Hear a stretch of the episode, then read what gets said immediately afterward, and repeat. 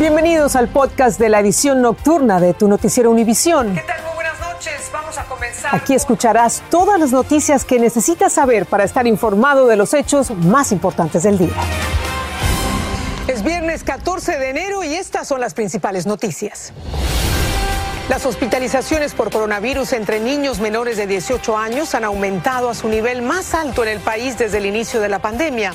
Los médicos lo atribuyen a que solo el 54% de este grupo se ha vacunado. Si usted aún no cuenta con un seguro médico y busca cobertura de salud, tiene plazo hasta mañana para comprar el seguro subsidiado conocido como Obamacare. La póliza regirá desde el primero de febrero. Todas aquellas personas que no lo hagan, pues ya va a estar cerrado el sistema y tendrán que esperar hasta noviembre del año que viene. Y aumenta drásticamente el robo de mercancía como paquetes de Amazon y UPS de los trenes de carga en Los Ángeles. Las autoridades lo atribuyen a las leves sanciones que reciben los delincuentes. Comenzamos.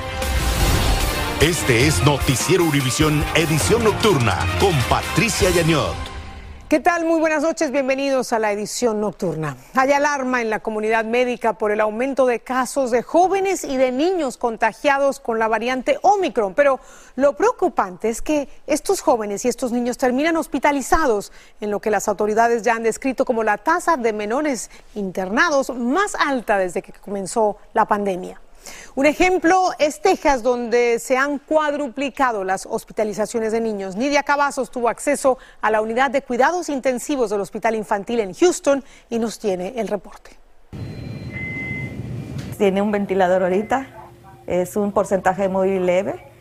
La traje a tiempo. Mayra es madre de una joven de 16 años, Jimena, ahora en la unidad de cuidados intensivos debido a complicaciones por COVID-19. Jimena tiene condiciones cardíacas preexistentes, motivo por lo que su madre temía vacunarla, un temor que dice ahora se ha convertido en arrepentimiento. Cuando no sabe, se deja llevar por lo que escucha.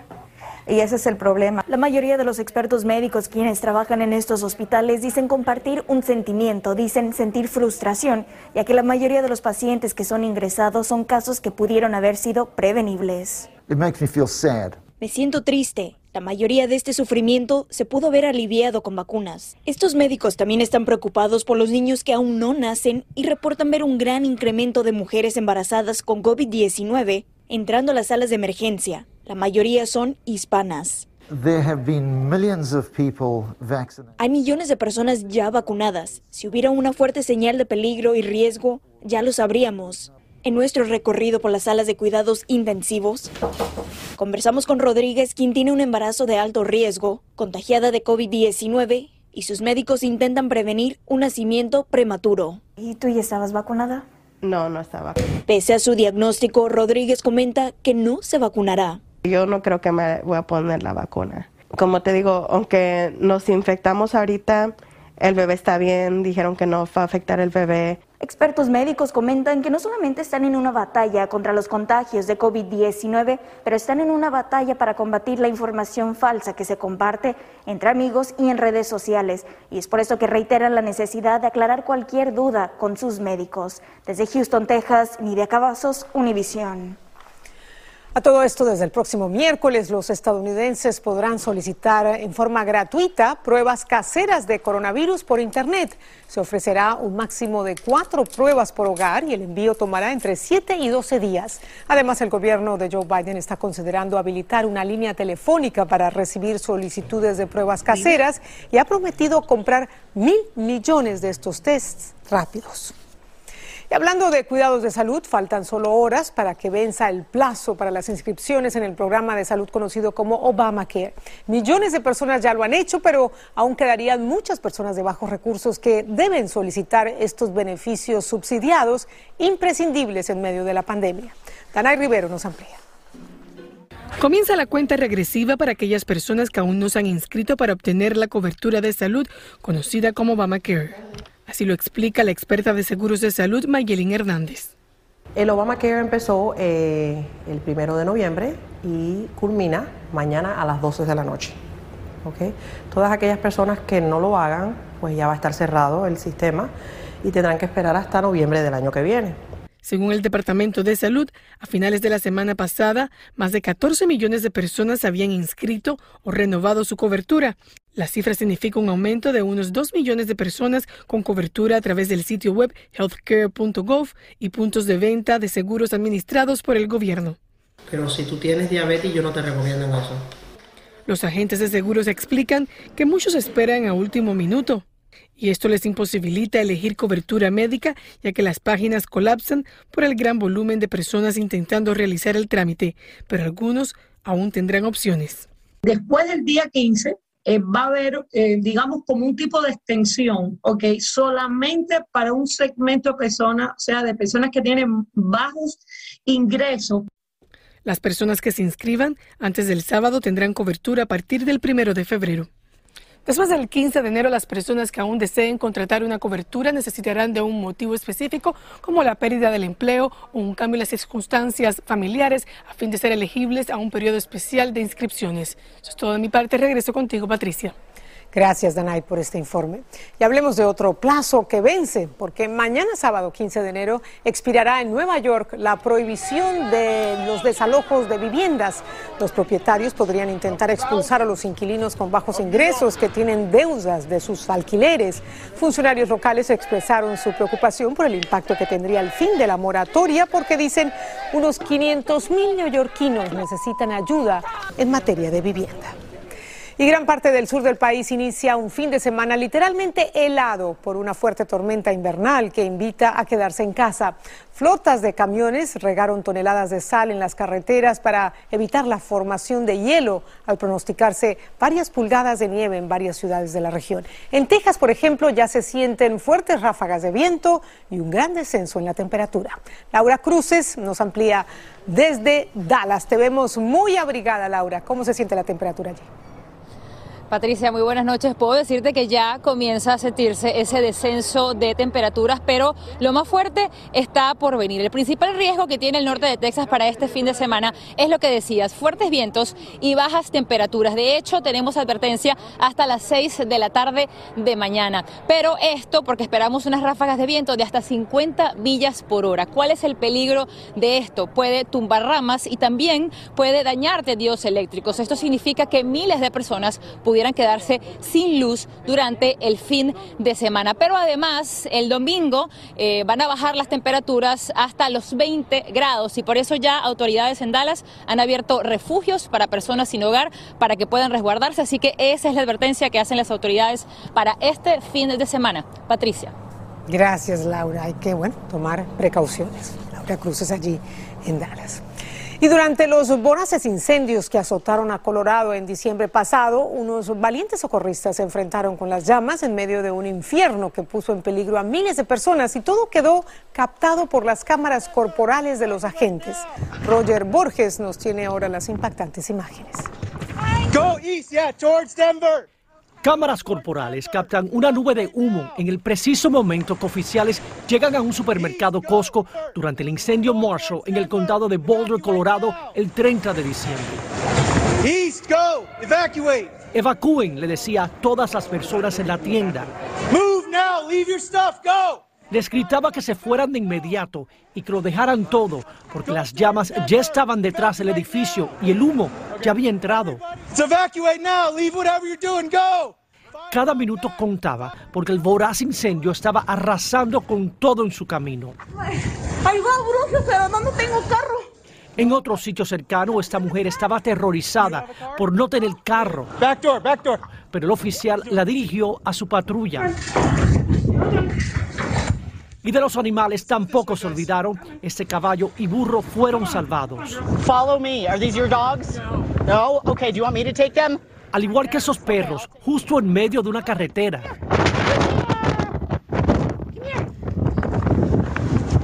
El oficial no se dio por vencido hasta que lo pudo rescatar.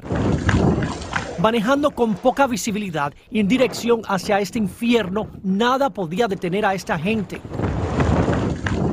Después se bajó de su patrulla y corría desesperadamente hacia las llamas para continuar sus labores de rescate de puerta en puerta con el único fin de salvar vidas aunque le costara la suya. y salvaron muchas vidas. Gracias a esos videos podemos ver exactamente a lo que se enfrentaron. Hace un momento solo se sabe de una persona que falleció y otra que continúa desaparecida. La causa oficial de ese siniestro aún se desconoce. Regreso contigo. Gracias, Roger, por tu informe. Y tres hombres hispanos y la novia de uno de ellos fueron acusados por su presunta participación en el asesinato a tiros del policía de Los Ángeles, Fernando Arroyo. Los sospechosos están vinculados a la pandilla Florencia 13 y reportes indican que habrían matado a la gente para mejorar su posición dentro de la banda. Arroyo fue abatido durante un asalto de los pandilleros cuando caminaba con su novia en busca de la compra de una casa. Y también en Los Ángeles, si usted compró algo online y hace rato que no le llega, a lo mejor esta puede ser la razón. Delincuentes están haciendo su agosto asaltando trenes de carga para robar todo tipo de mercancías y esto incluye cajas y paquetes de UPS, de Amazon y de FedEx. La compañía ferroviaria Union Pacific advirtió que podría suspender sus operaciones en el condado de Los Ángeles ante el intenso repunte de estos saqueos.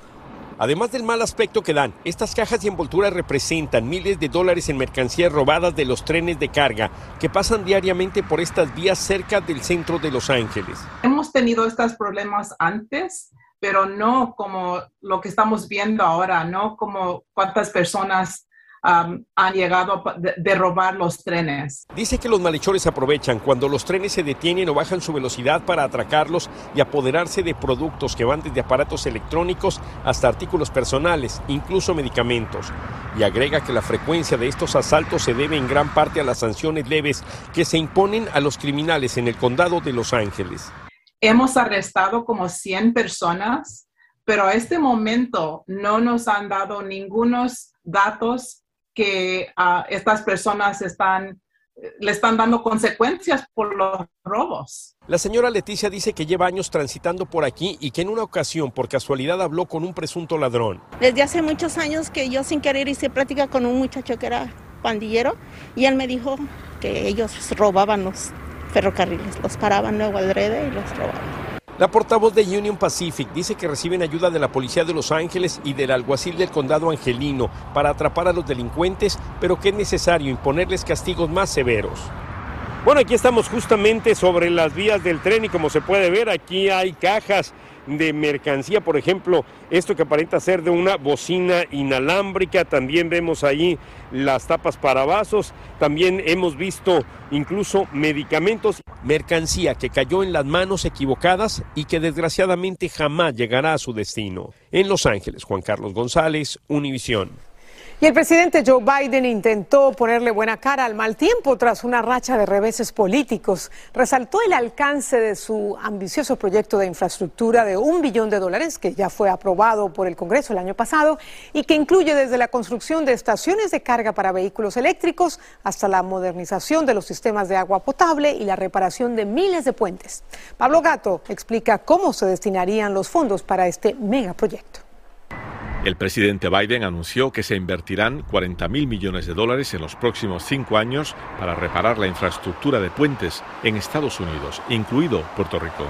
Across our country right now there are 45,000 bridges. Ahora mismo en Estados Unidos hay 45.000 puentes considerados estructuralmente deficientes, declaró. Puerto Rico recibirá 225 millones para reparar sus puentes. Pero algunos republicanos se muestran suspicaces con el anuncio de hoy por parte de Biden y dicen que el presidente ya usó en el pasado la táctica de cambiar de tema si las cosas van mal. El discurso del presidente Biden es un montaje político evidentemente busca distraer al pueblo americano de la terrible situación en la que se encuentra el país debido a, a, sus políticas. Es un presidente sumamente impopular. Biden tuvo esta semana noticias negativas. La Corte Suprema bloqueó su mandato de vacunas para las empresas de más de 100 empleados. Y dos senadores demócratas básicamente sepultaron su plan legislativo de reforma electoral. La base demócrata más progresista está criticando intensamente a esos senadores.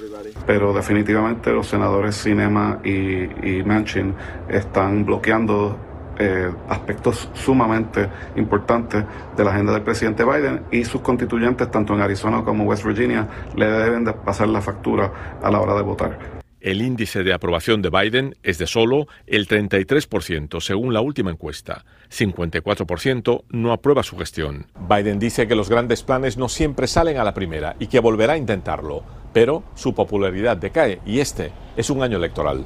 En Washington, Pablo Gato, Univisión. Nos vamos a México. Ya han transcurrido cinco años y medio de la muerte del cantante Juan Gabriel y un informe revela que el gobierno mexicano lo espió por dos décadas. El reporte indica que administraciones del PRI vigilaron en forma secreta los movimientos, los negocios y las relaciones del divo de Juárez. Paulina Gómez tiene más sobre el seguimiento al que fue sometido el cantante. El gobierno de México espió a políticos y artistas durante la década de los 80. Fue a través de la extinta Dirección Federal de Seguridad, DFS, antecesora del CISEN, que espiaba a artistas de la talla de Juan Gabriel. El periódico El Universal tuvo acceso al expediente del ídolo. Me cayó como bomba porque la verdad yo creo que no tenían por qué investigarlo a él porque él nunca fue un delincuente. Además, informa sobre el arresto del artista en abril de 1970 que lo llevó a estar preso en el Palacio de Lecumberri, de donde supuestamente lo sacaban para actuar en fiestas privadas del director de la cárcel, el general Andrés Puentes Vargas. Sí le cantaba al general Puentes, eso sí me queda claro, pero ahí mismo en el Palacio Negro que era Lecumberri. La investigación sobre el artista, cuyo nombre verdadero era Alberto Aguilera Valadez, inició en 1984 y da cuenta de sus bienes, su vida personal y la cercanía del llamado Divo de Juárez con políticos, artistas como Silvia Pinal y empresarios con antecedentes por narcotráfico. Para mí son calumnias, porque yo conocí a Beto sus sentimientos su ser ese tan divino que tenía como persona. Entre los políticos que también eran blanco de espionaje en esos tiempos se encuentran la hoy diputada Tatiana Cloutier, el ex legislador Porfirio Muñoz Ledo y el mismo Andrés Manuel López Obrador. Se trata de tener una capacidad para que el gobierno presione y obtenga elementos que está buscando y por eso eh, recurrían este tipo de medidas. El presidente López Obrador cerró el aparato del Estado encargado de detectar amenazas a la seguridad nacional, el CISEN.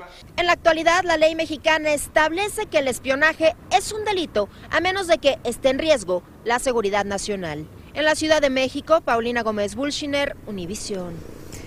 Vamos a nuestra primera pausa. En breve comienzan en Cuba los juicios a los manifestantes detenidos tras las protestas de julio.